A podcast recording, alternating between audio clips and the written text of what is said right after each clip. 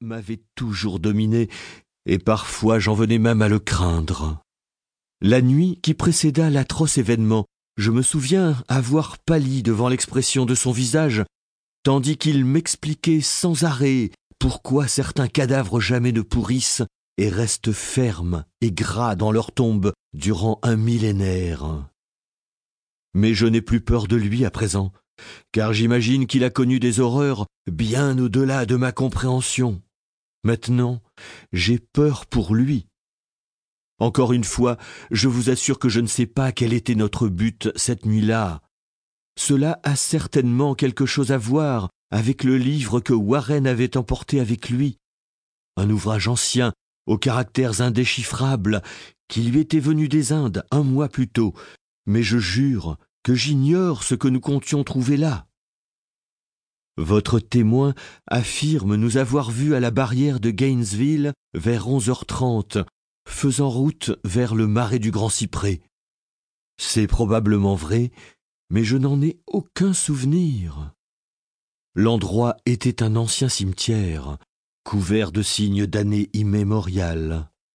Il reposait dans une vallée profonde et humide, recouverte d'herbes folles, de mousse et d'une curieuse végétation rampante d'où planait une vague puanteur que mon imagination futile associa d'abord à l'odeur de la pierre pourrissante. Partout s'amoncelaient des signes d'abandon et de décrépitude, et j'étais hanté à l'idée que Warren et moi étions les premières créatures vivantes à venir troubler les siècles d'un silence mortel. À l'extrémité de la vallée, le spectre évanescent d'un quartier de lune dévoilait des vapeurs infectes semblant monter de catacombes inconnues.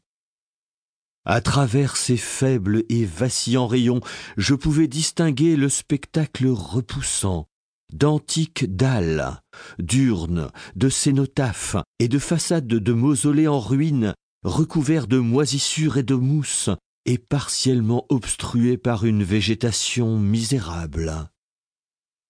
La première impression de ma propre présence dans cette horrible nécropole me vint d'une pause que nous marquâmes, Warren et moi, devant une tombe singulière, à moitié en ruine, pendant que nous jetions à terre un fardeau que nous avions, semblait-il, porté jusque-là. Je me rappelle maintenant que j'avais avec moi une lanterne électrique et deux bêches, tandis que mon compagnon, également pourvu d'une lanterne, avait apporté un équipement de téléphone portatif. Aucun mot ne fut prononcé. Le lieu et la besogne qui nous attendaient là semblaient connus de nous. Sans plus attendre, nous saisîmes nos bêches et commençâmes à enlever les mousses, les mauvaises herbes et les monceaux de terre amassés sur l'archaïque sépulture après avoir dégagé entièrement sa surface, composée de trois immenses dalles de granit. Nous fîmes quelques pas en arrière pour contempler la scène ainsi dévoilée, et Warren parut se livrer à un calcul mental. Il retourna au sépulcre, et usant de sa bêche comme d'un levier, il s'efforça de soulever la dalle située au plus près d'un amas de pierres qui avait dû autrefois être un monument. N'y parvenant pas, il me pria de venir à son aide.